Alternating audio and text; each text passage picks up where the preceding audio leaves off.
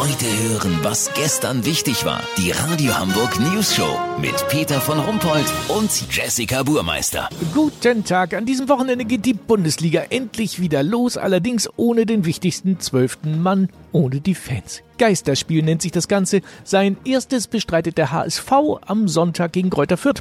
Olli Hansen, wie genau läuft so ein Geisterspiel ab? Also wir HSV-Fans sind ja eigentlich über Jahre Geisterspiele gewohnt, so gruselig wie die Jungs oft gekickt haben.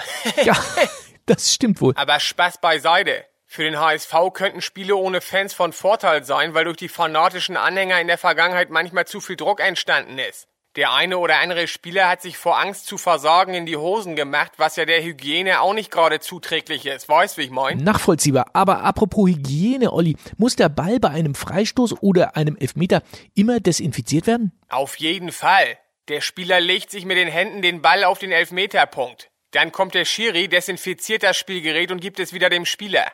Der legt sich den Ball wieder hin. Daraufhin muss der Schiri wieder desinfizieren und so weiter. Das geht so lange, bis der Zeugwart dem Schützen Latexhandschuhe auf den Platz wirft. Oh, Olli, ist doch totaler Schwachsinn. Stimmt, Peter. Aber Freistöße und Elver kommen ja bei zwei Meter Abstand zum anderen Spieler so gut wie gar nicht vor. Wie willst du so den Gegner vernünftig umnieten? Da musst du den Stürmer, der alleine aufs Tor rennt, schon erschießen. Übrigens wird jede Unterbrechung über eine Minute sofort zum Fiebermessen auf dem Platz genutzt. Die Pärchen werden vorher ausgelost, da bleiben die Kameras aber außen vor, ist ja klar.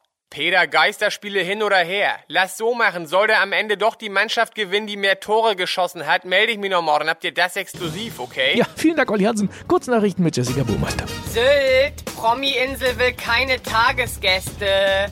Die armen Schlucker bringen eh keine Kohle mit, sondern nur ihre Tupperdosen mit hartgekochten Eiern. Das sagte der Tourismusbeauftragte hinter vorgehaltenem Shampoosglas. Kaum noch Talkshow-Auftritte, Virologen in Not.